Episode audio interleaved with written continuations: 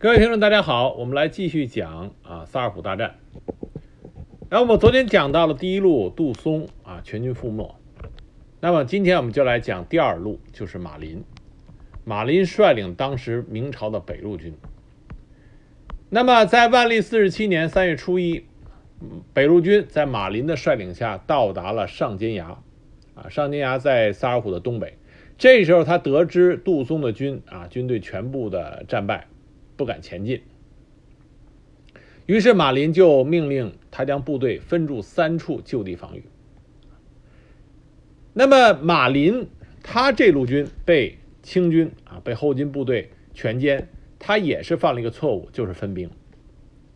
这我们要回到上一集啊讲到了这个明军的一个战略性的错误，就是你的部队实际上对付努尔哈赤的后金军。在局部上根本不是优势，而是兵力劣势。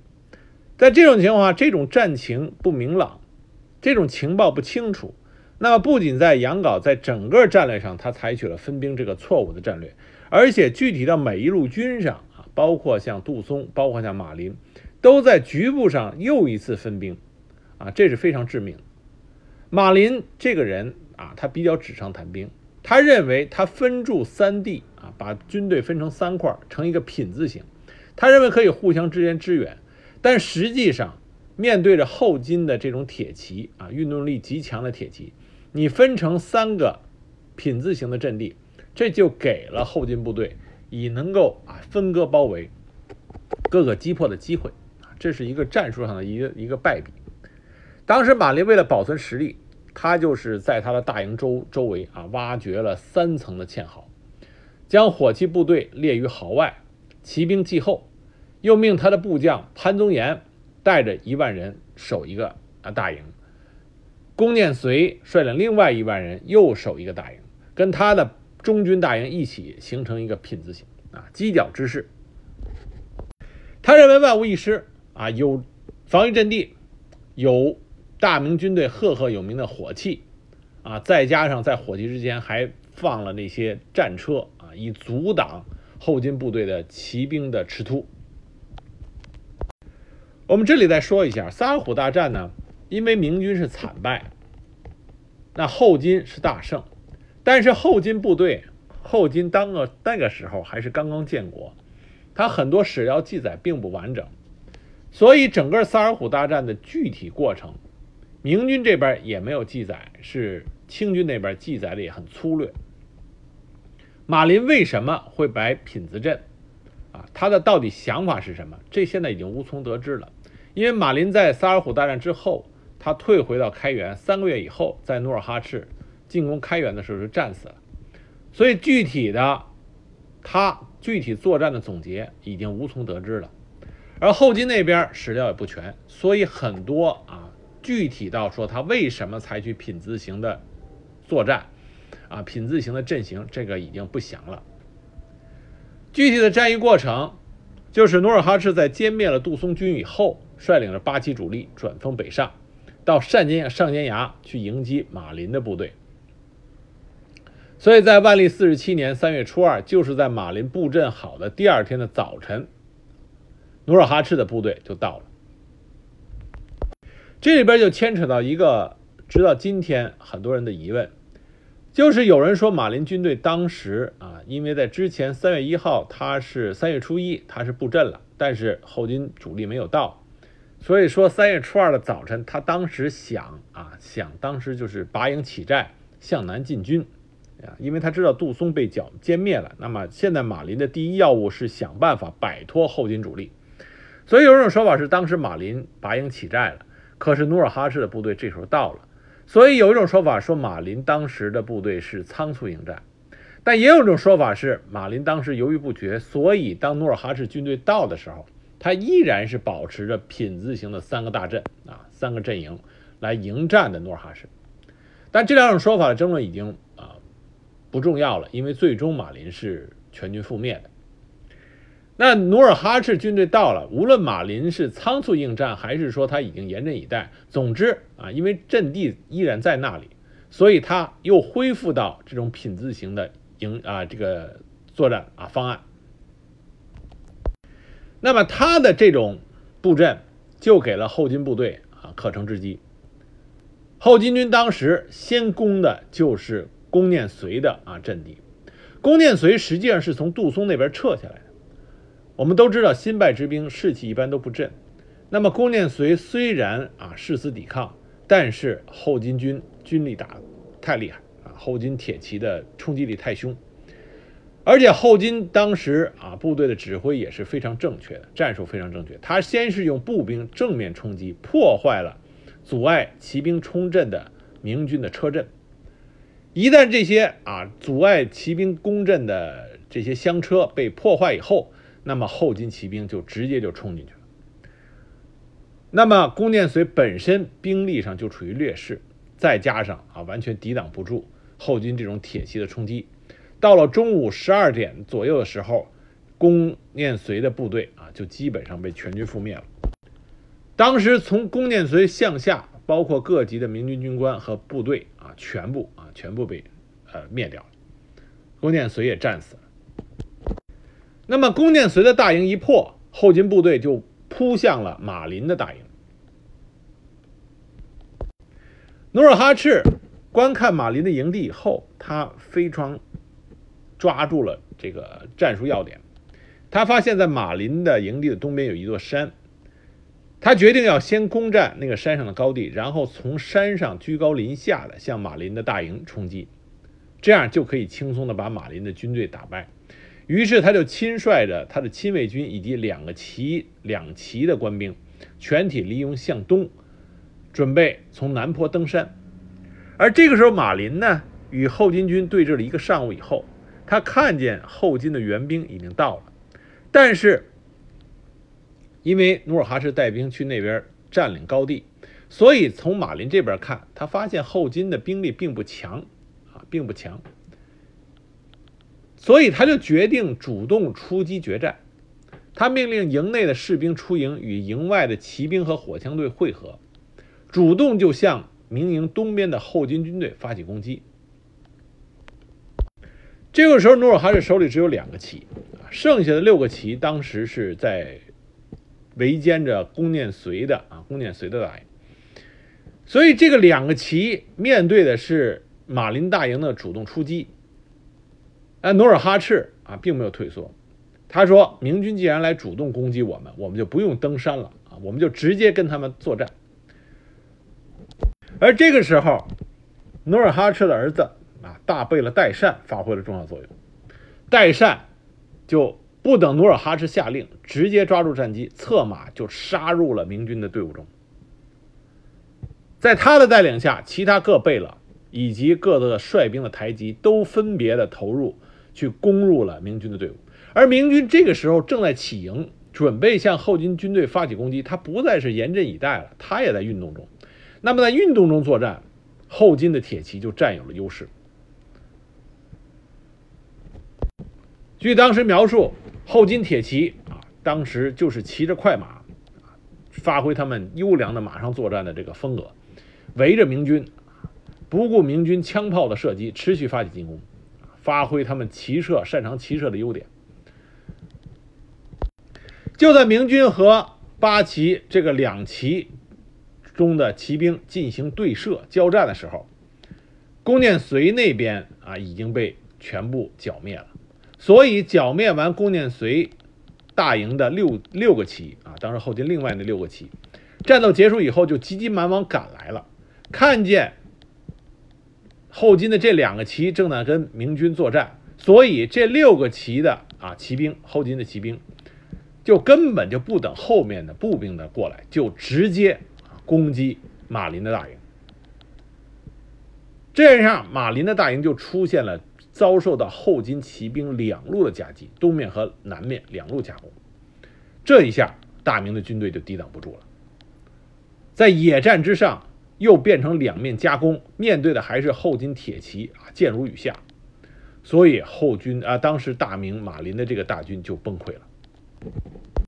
那马林就率领部队率先向外突围，结果突围还走错了路线，部队陷入了大片的沼泽地。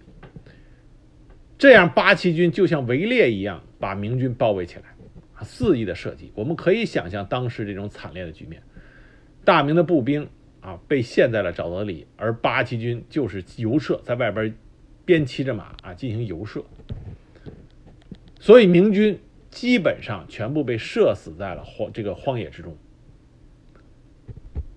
马林的两个儿子以及他的众多的属下啊都战死了。史料里写的是“死者弥山谷，血流上尖岩下，水为之赤”，就说死尸到处都是。当时河水啊都已经染红了。马林仅带着数人逃出了包围，这一下马林的大营就被彻底的灭掉了。那品字形三个大营，这时候剩的就剩的是潘宗岩，潘宗岩的大营。但是在三个大营中，潘宗岩的大营打的是最惨烈的，给后金的部队造成的伤亡也是最大的。史料里写说，当时潘宗岩的大营是奋呼冲击，胆气迷离，就是说他们杀的非常英勇。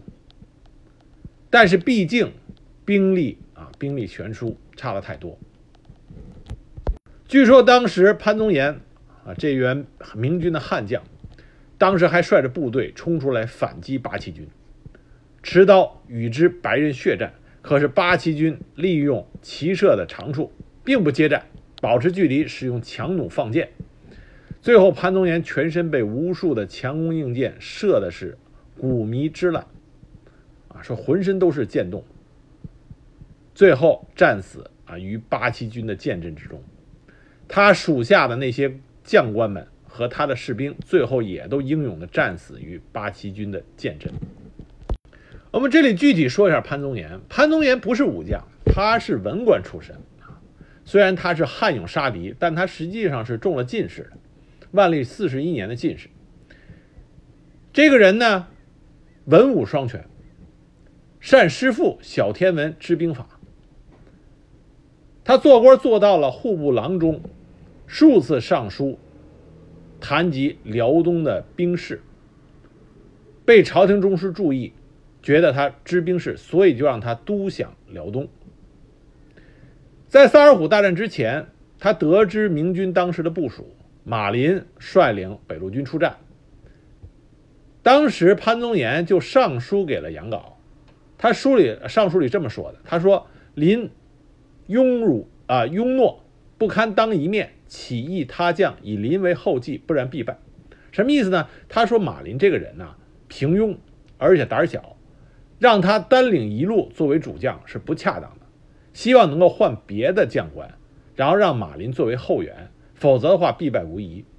可是杨镐没有听从他的，依然让依然让马林领了北路军，让潘宗岩负责监军。结果果然被。潘宗岩一语啊言中，马林的的确确在面对后金的强势兵力的时候指挥不当，造成大败。当时潘宗岩他所守的大营啊，他的布阵，他把部分战车放在阵地前沿，火枪和大炮分列左右，形成野战之城啊，就在野战的情况下摆做了一个城池。当时努尔哈赤看到他的布阵，还专门说了啊，说不要小看这个潘宗岩，搞不好这个。这只牛的犄角真能顶人。努尔哈赤对他还是很重视的。果不其然，本来八旗军想挟挟着这个连破两营的这种气势，再次攻破潘宗岩的大营。可是潘宗岩当时指挥得当，在后金八旗兵发起攻击的时候，他指挥火枪和大炮一起开放，一起发放。对奔驰而来的八旗兵开火，而且他扎营所在的地方选择的是高处，居高临下。他本人又冲杀在前，所以虽然兵力上占有劣势，但是他依然给八旗兵造成了重大伤亡。这样就制制止了八旗军呃八旗兵当时想连战连决的这种战略意图，遏制住了八旗兵的强烈的攻啊攻势。但是因为兵力兵力上啊过于悬殊，最终啊。潘宗岩是力战而死，所以说马林这一路的失败，前面讲杜松那一路失败，有很多地方是可以商榷的。他是不应不应该分兵？那么他的这种想快速进击，那么也可能会产生另外一个结果啊。这些从杜松那角度来说，杜。松的贪兵冒进是可以商榷的，但是马林这一路，马林的指挥的的确确是出了问题的。他有一天的时间可以不和啊马后金军队进行接触，可以回撤，想办法和刘廷也好，和李如柏也好进行会合，不用等在那个地方去等后金的部队来攻你，这是一个失策。另外一个失策是你明明兵兵力上就不足，而且你知道后金军队刚刚剿灭了杜松那一路，士气正旺，你还分兵弄一个品字形大营。从这点上来说，马林犯的错误就有点多了，在战场指挥上。那这里我们就说，为什么会让马林领这一路军？因为现在如果熟悉史的史，喜欢查史料的朋友可以查一下，马林他在他充任萨尔浒北路军总指挥之前，他的战功并不显著。在明史里边对他的评价说他是雅好文学，能诗工书，交游多名士。说白了，华而不实，他并没有实打实的战功，说是真是从血与火里走出来的。他和杜松，啊，和李如柏和刘挺是不一样的。那为什么会让马林担任这个北路军的指挥呢？那史料里边说的很简单，他是受到了他父亲啊名声的这个顺延，啊，受到他父亲名声的影响，认为他是将门虎子，这才给了他重要的。位置，那他父亲是谁呢？他父亲叫马芳。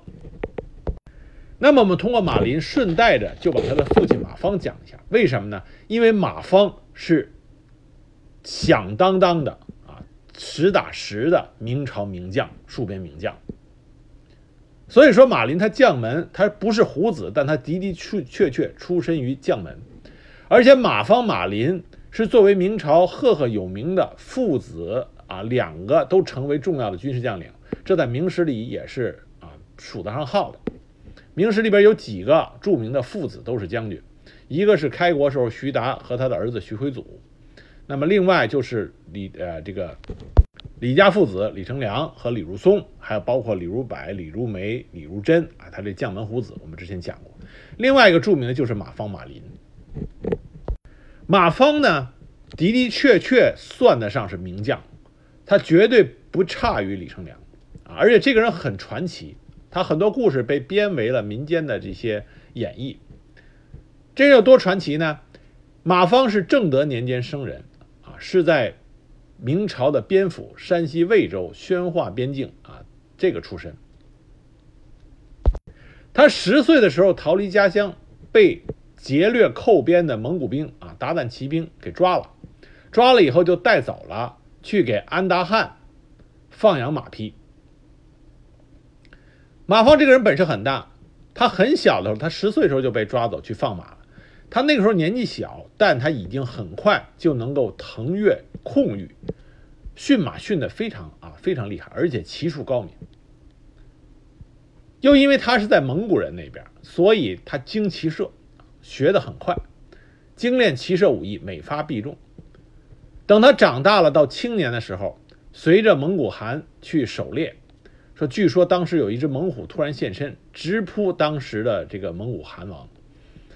只有马方面不改色，弯弓搭箭，当场击毙了猛虎。所以当时他跟随的蒙古汗王对他赞赏不已，赐予他良弓使、善马、好马、好弓、好箭，让他侍奉左右。可是马方心中仍然是心在明朝，知道自己是华夏子孙，一心想回归啊，回归自己的这个母邦。所以后来在嘉靖十六年的时候，他趁着随着蒙古汗王在外面在大同外围狩猎的时候，趁着夜色盗马逃出，连夜投奔了大同军营。当时大同总兵官是周尚文啊，也是一员名将，对马方评价很高。说他多谋略，精骑士，精骑射，优将才，啊，注意多谋略是放在首位的。所以当时这位总兵官见到马方以后，非常爱才，马上就任命他为队长。那马方他担任队长以后，因为他在蒙古生活多年，非常知道蒙古骑兵的作战特点，所以每一次作战他都能重创来敌，而且他不是。作战勇猛，他是会用计策。嘉靖二十八年，他献计率精骑抄袭蒙古骑兵后路，迫使蒙古大军北撤，立下大功。总兵官周尚文赞赏他，说他如他日必为能将啊，你将来必成大器。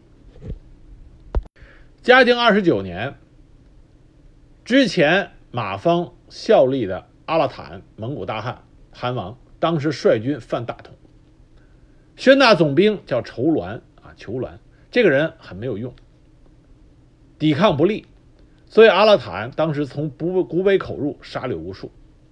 马方这个时候做官已经做到了千户，他在怀柔就遭遇到了当时蒙古的部队。马方身先士卒，奋勇杀敌，当场就阵斩了蒙古的大将，迫使蒙古部队暂退。两个月以后，蒙古骑兵又入侵山西威远，马方率部迎敌。他看穿了对方是以弱兵引诱明军中伏的把戏，将计就计，把蒙古军引入了明军的伏击圈，一场激战大败之。在得胜以后。马方的部将们以为蒙古兵退了，都松了一口气啊，觉得这场仗打完了。可是马方却根据他对蒙古骑兵的经验，认为蒙古骑兵必然卷土重来，所以他立刻布防。果然，蒙古骑兵再次杀过来。但是明军在马方的率领下早有准备，毫无惧色，而且马方当时啊，因为兵力悬殊。所以马方当时亲率勇士断后，结果断后呢，马方反而把占着优势兵力的蒙古军打得溃逃。马方立刻转守为攻，一直追到山西泥河，再次大破蒙古铁骑。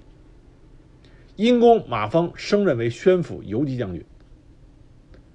很快到了年末啊，同年的年末，他要被加封为正一品左都督，战功显赫，升迁极快。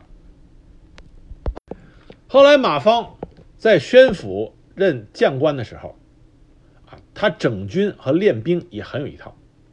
他重立了军战连坐法，啊，临战畏敌不前者，后队斩前队；将领畏敌不前者，士兵斩将领。每战将领必率先冲杀敌阵。这是他立军法。第二个，他改兵制，他上书要求禁遣宣府客兵，以乡人守乡土。可得虎视，什么意思呢？就是在当地山西本地招募青壮从军，既然担负起守护家乡之责，这些兵士们必将啊效死杀敌。那么，另外他在部队里边禁止虐待士卒，啊，不许虐待士兵，同时不能克扣军饷。但凡被他发现，他都是对这些。虐待士卒和克扣军饷的将官，严以重责啊！严以重责。另外，马方一个重大的贡献啊，重大贡献就是，以前明军和蒙古军比的作战的时候，以以步兵啊，以步步兵，然后修筑边墙这些为主。从马方这个时候，他提出了以骑制骑的作战思路。那么，什么叫以骑制骑呢？就是以骑兵对蒙古骑兵做野战。那我们说了，蒙古骑兵善骑射，怎么做这种野战呢？那么马方就提出结合南宋吴阶的叠阵法，发挥明军在火器技术上的优势，在作战中火枪骑兵、骑射兵、刀兵相互配合，这样就可以补骑射之短。而明朝骑兵大规模的装备三眼铳、五眼铳等连发火器，就是从马方这个提议开始的。在战略上，马方也提出了以快制快。他主张在每年的冬春之际，派遣精锐骑兵组成小分队，对蒙古草原进行反突击，劫掠马匹，焚烧焚烧草场，最大限度地摧毁蒙古人的作战资源。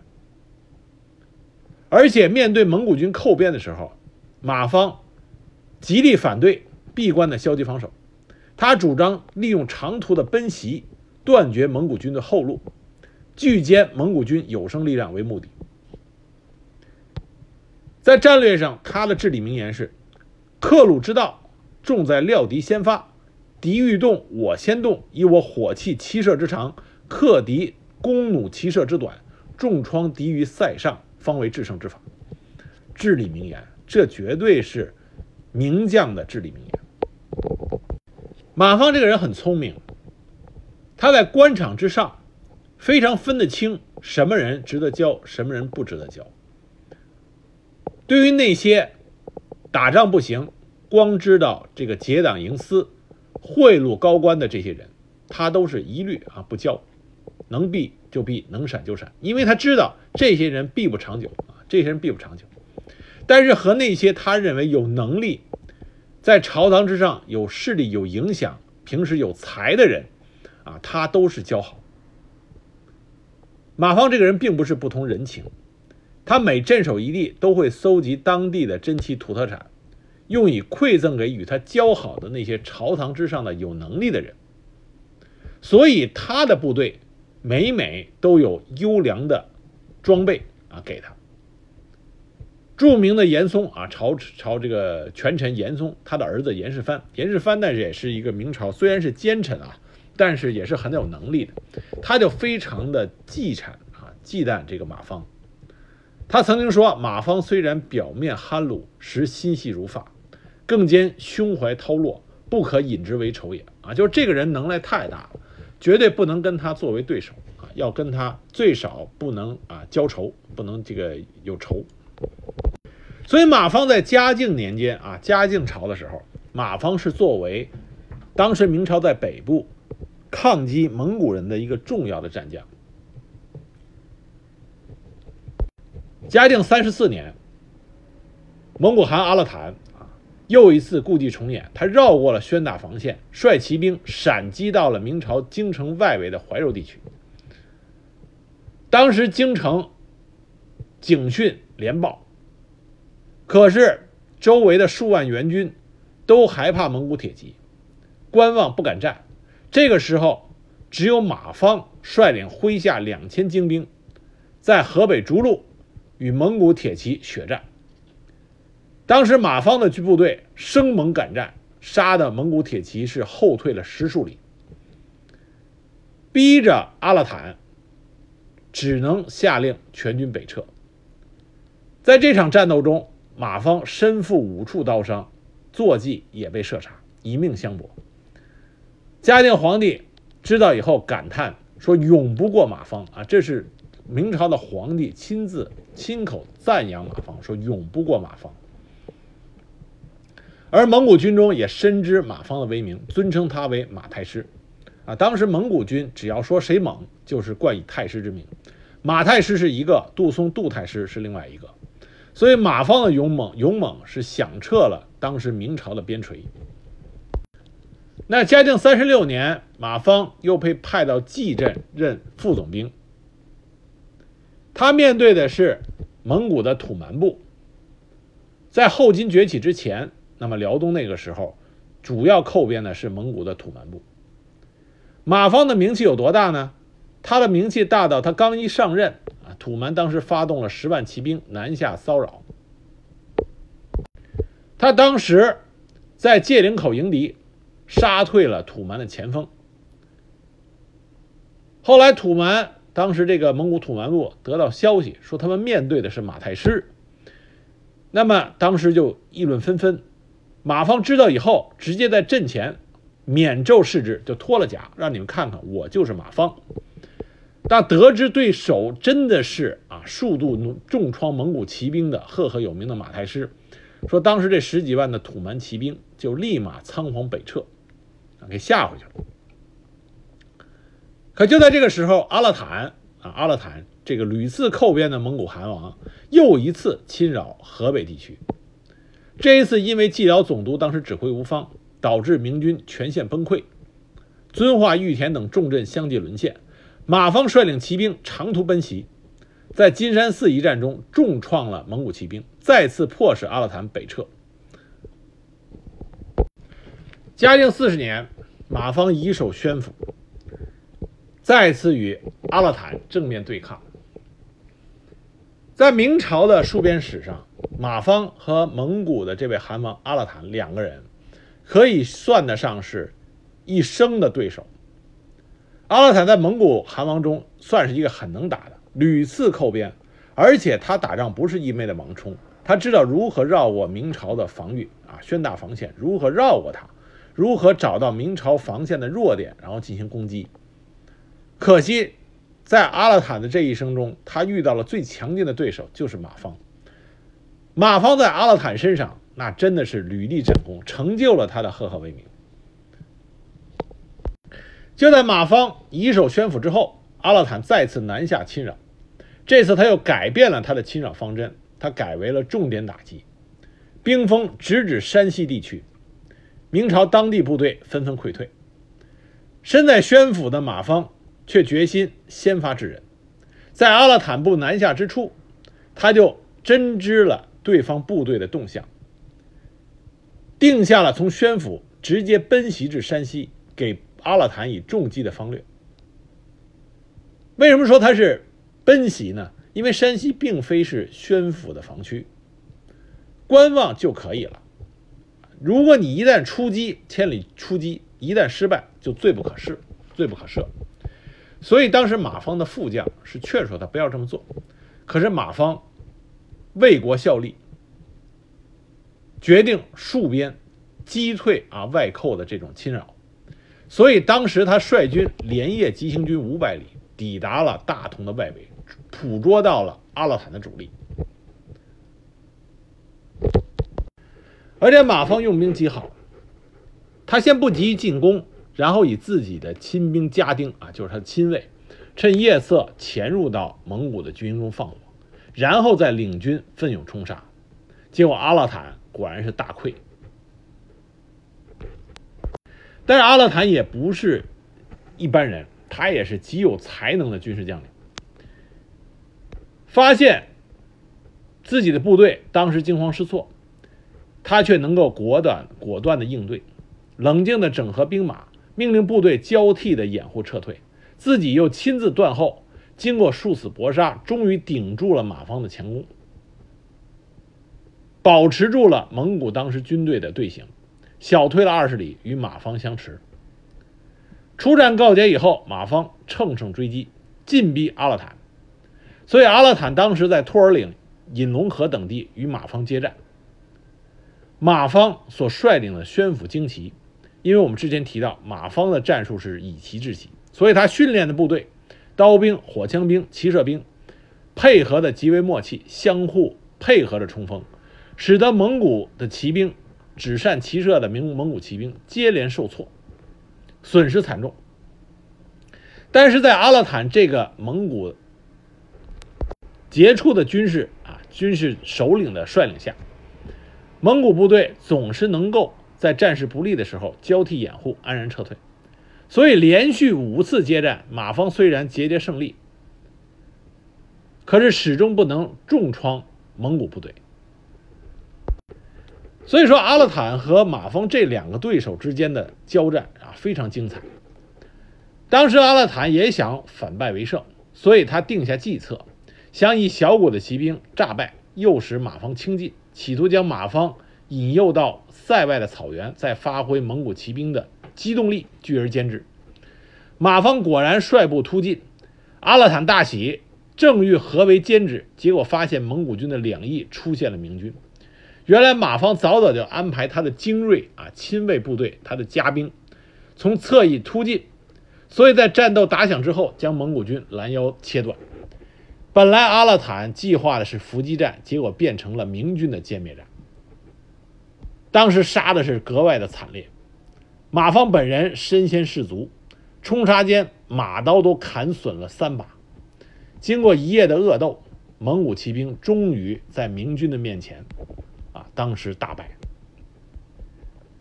整个这一系列的战斗，马方从出塞、奔袭、破敌、追杀、决死、恶斗，七战七捷，七战七捷。当时马方的奔袭距离，在这场一系列的战斗中长达一千里。当时捷报传来，大明上下震惊，朝野一片狂喜，所以嘉靖皇帝加封马方为左都督。升任为宣府总兵官。想想这也是荡气回肠啊！一千里啊，本来跟他没有关系，他观望即可。可是马方却奔袭一千里啊，七战七捷，这是何等名将啊！而且马方在不在战时，他也是运筹帷幄。他担任宣抚总兵以后，总揽大权，那么他就可以实现自己的很多军事构想。他经常派自己的亲兵化妆混入被蒙古军掳走的逃难百姓，混入蒙古军中卧底。包括阿勒坦他信任的那些汉奸们，马方也是搞统一战线，苦心策反。所以蒙古人，尤其是阿勒坦这个老对手，他部落的活动情况，马方都是了如指掌。明史里就写着说，马方有胆智，暗敌情。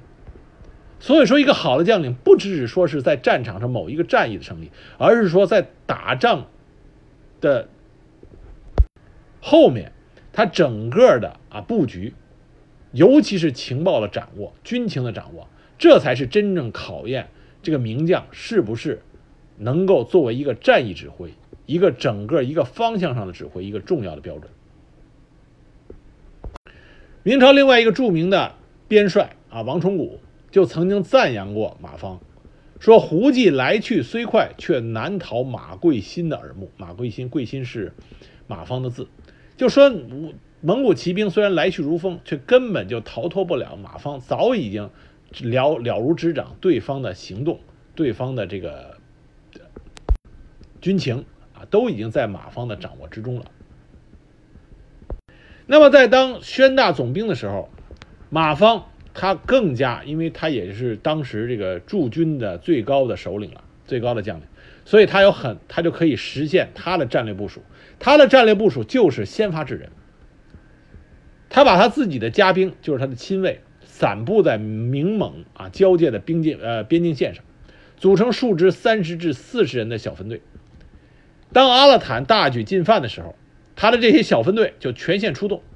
对蒙古人的后方进行疯狂的报复性攻击，袭击阿勒坦的辎重粮草，和马方前面的主力部队前后夹击，给阿勒坦的入侵造成极大的困扰，最终保证阿勒坦的入侵只能啊最后不得所终，只能撤兵啊只能撤兵。马方这种主动出击的策略，使得阿勒坦没有办法再进行大规模深入的寇变。规模最大的时候，马方曾经亲率大军奔袭四百里，捣毁了内蒙古兴河地区的蒙古部落，给蒙古部落造成极大的损失。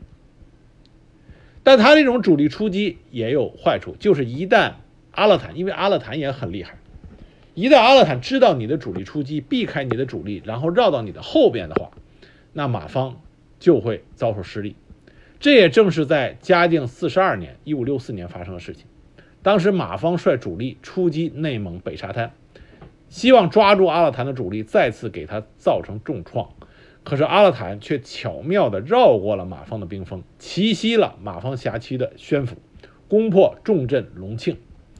这造成马方因为失利，战事失利，被朝廷严斥，被夺去了左都督的职务，让他戴罪立功。但总体来说，马方担任宣抚总兵这期间，阿勒坦对宣抚的用兵屡屡失利，所以只能转向延绥、宁夏、甘肃等地区。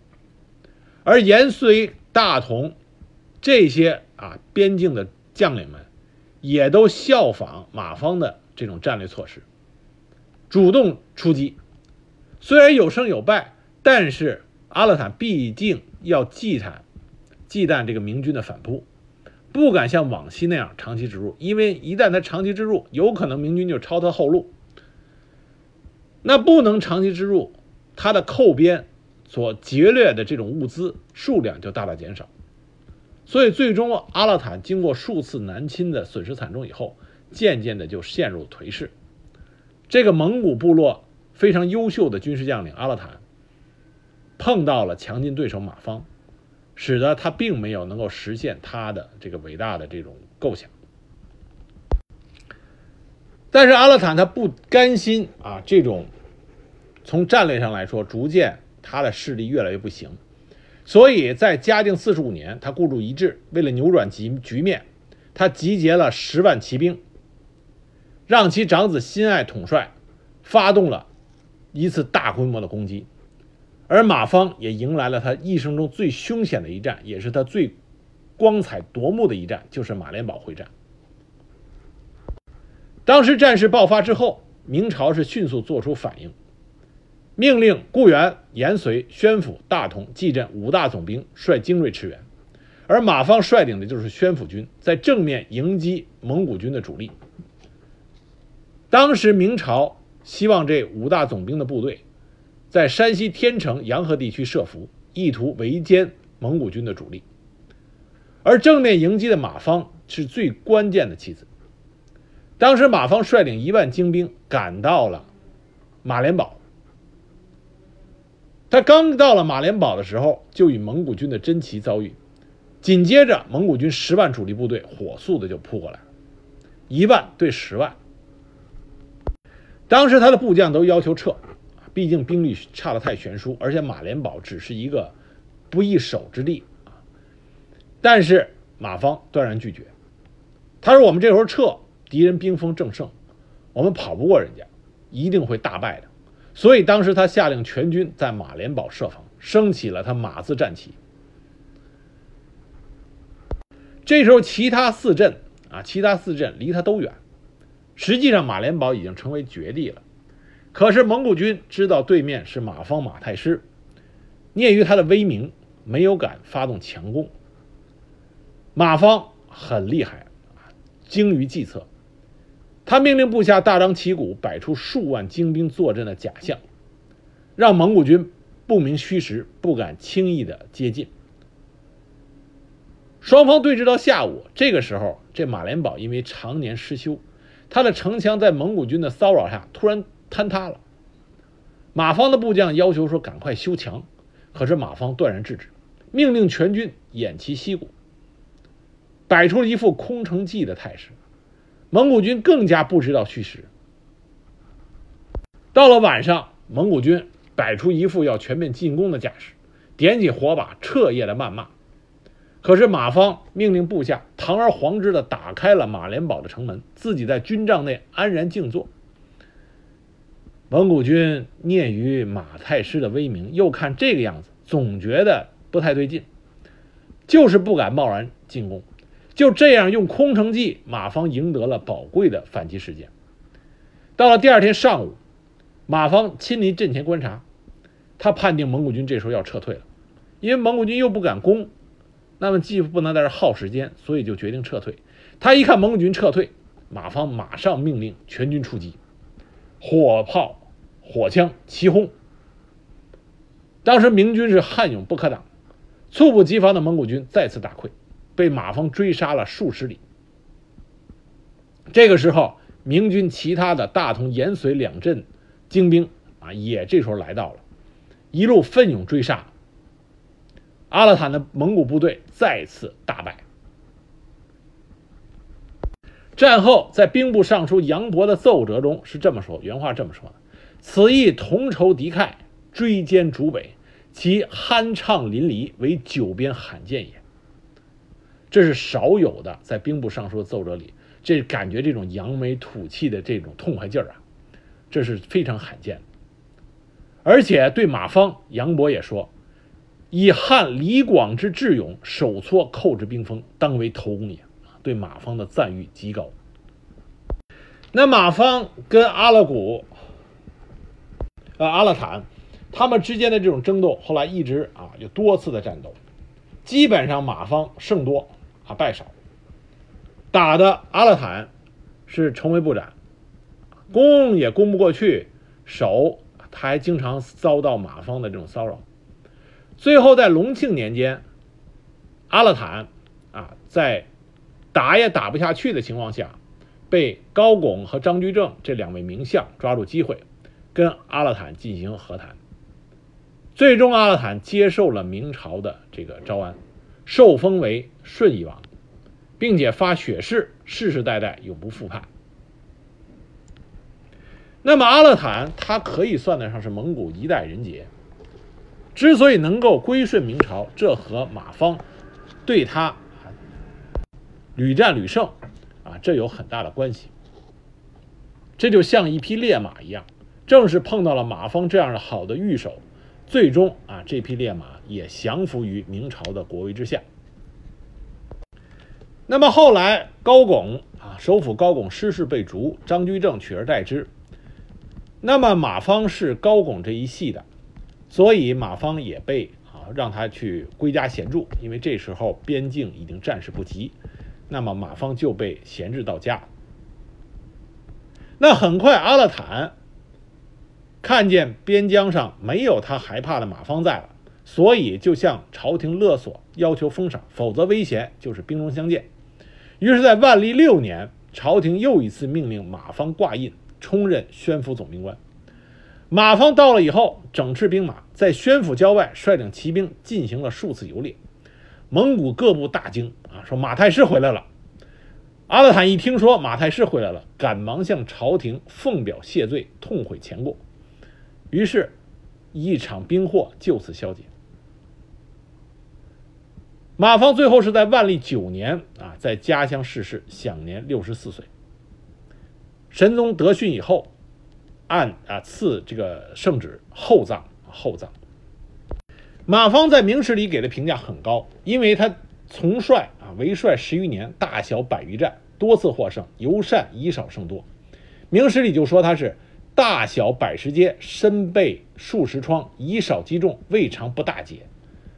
所以说他真的是中明朝中叶边陲上赫赫有名的战将，战功赫赫啊。为人也传奇，也善于打仗，不仅作战勇猛，而且会用计策。他跟阿勒罕这一生的对战，可以说是让人看的啊荡气回肠。那是就是这样一位名将，就是因为马方的名气太大了，所以给他的儿子马林也带来了这种极高的期盼和信任。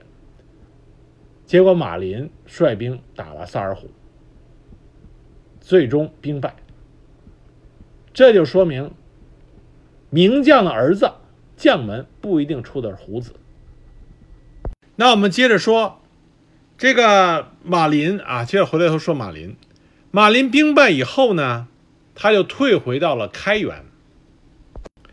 开原的位置在整个辽东是非常重要的，因为开原这个地方呢，西面可以遏制蒙古，北面控制海西，东面牵制建州，南面。是沈阳和辽阳辽阳的屏障。当时开元城呢易守难攻，但是马林退回到开原以后，三个月之后，努尔哈赤就发兵开原，开原最终失守，马林也战死在了开原。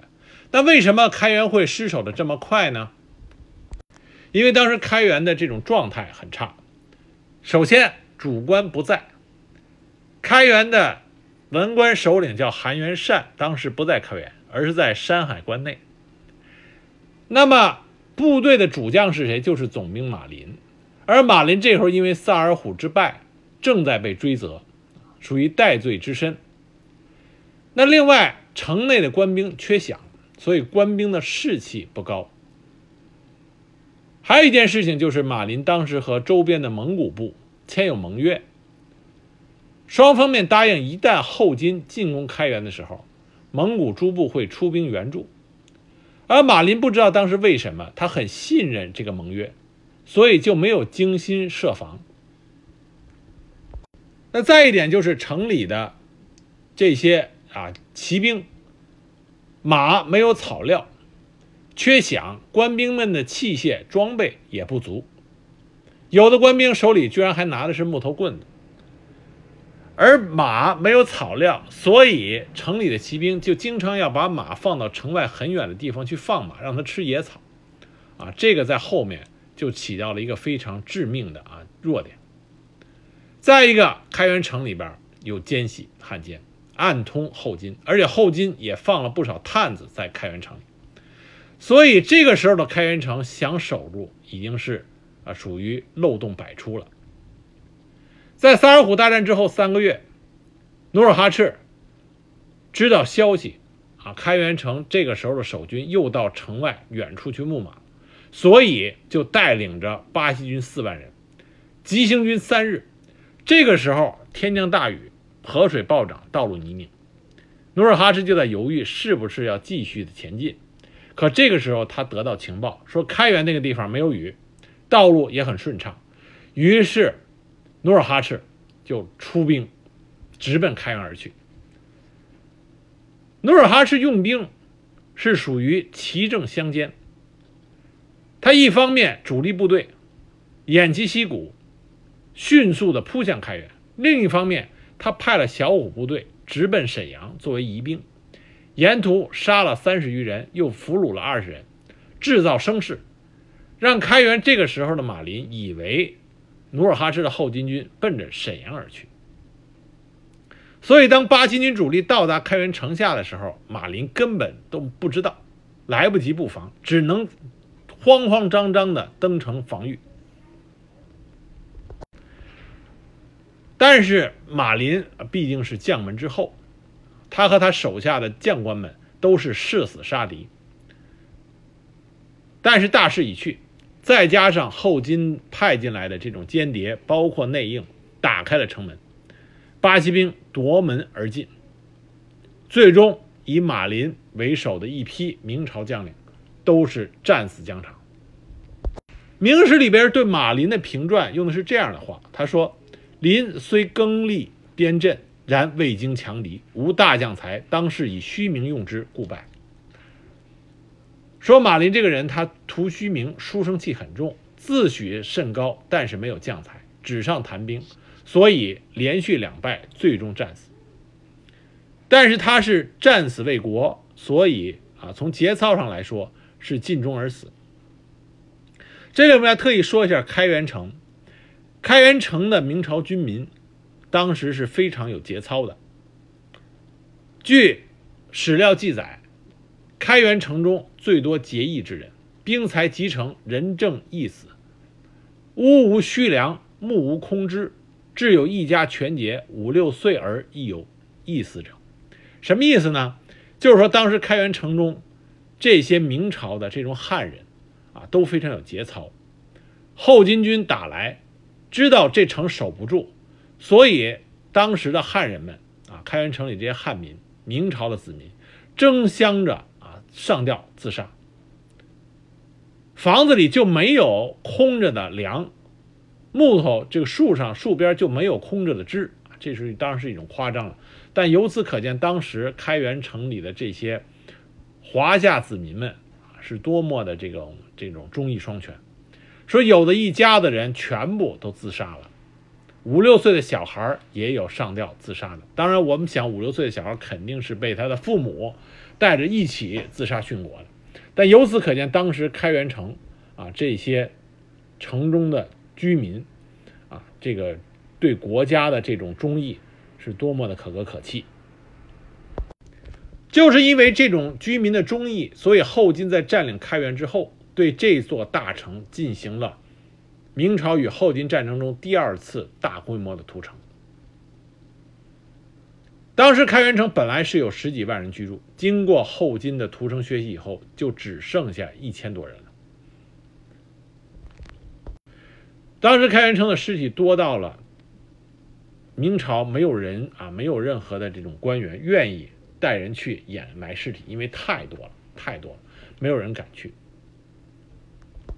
那马林在萨尔浒之战三个月之后，在开原啊壮烈殉国。虽然我们说马林在萨尔浒作战中，在他那一路军战场指挥中啊出现了失误。但是他最终壮烈殉国啊，以死为国，这也算得上是对国忠义了。与他的父亲虽然在，与他的父亲马方虽然在战术水平、战略眼光上啊，在军事指挥上不是一个数量级上，但是在精忠报国这点上啊，马家也算是一门忠烈。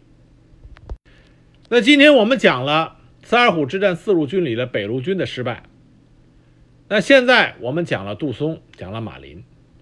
杜松是败的第一路军，战术上争议比较多。客观的讲，杜松啊也是打的有争议啊，但不能算是战场指挥啊比较差。杜松也算是啊这个英勇的和后金军进行了战斗。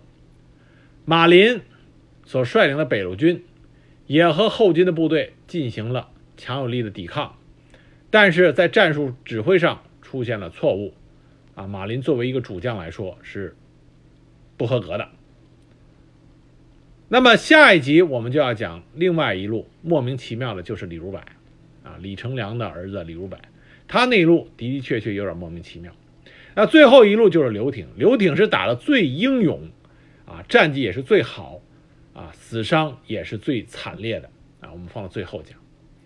啊，四路军讲完以后，才能完整的给大家呈现啊萨尔浒这场仗的啊真正的场景。